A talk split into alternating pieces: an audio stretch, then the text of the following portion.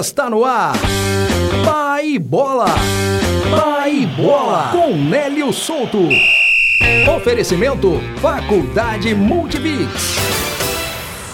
E mais uma vez, infelizmente, a gente vem aqui dizer que o desempenho do Cruzeiro não foi bom. Avançou para a segunda fase da Copa do Brasil ontem, mas por um mísero empate com o São Raimundo de Roraima por 1 a 1, o pior jogo do Cruzeiro nas mãos de Felipe Conceição.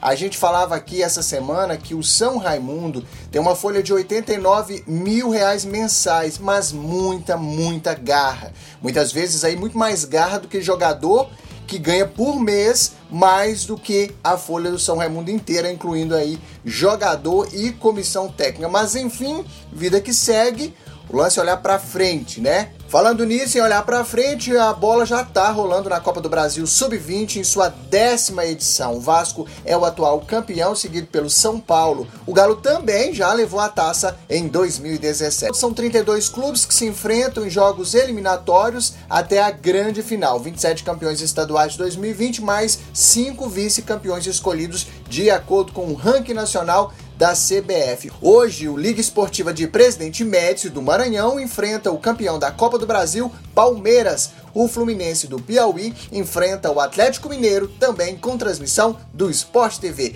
O América, segundo na tabela do Mineiro, segue nos treinos para enfrentar a Caldense amanhã às 21 horas no Independência. Este foi o resumão de hoje. Nos vemos na segunda, trazendo aí um pouco de como foram os jogos do final de semana. Bom final de semana. Até lá. Tchau. Você ouviu? Pai Bola. Pai Bola. Oferecimento: Faculdade Multibix. Multiplicando o conhecimento e apoiando o esporte.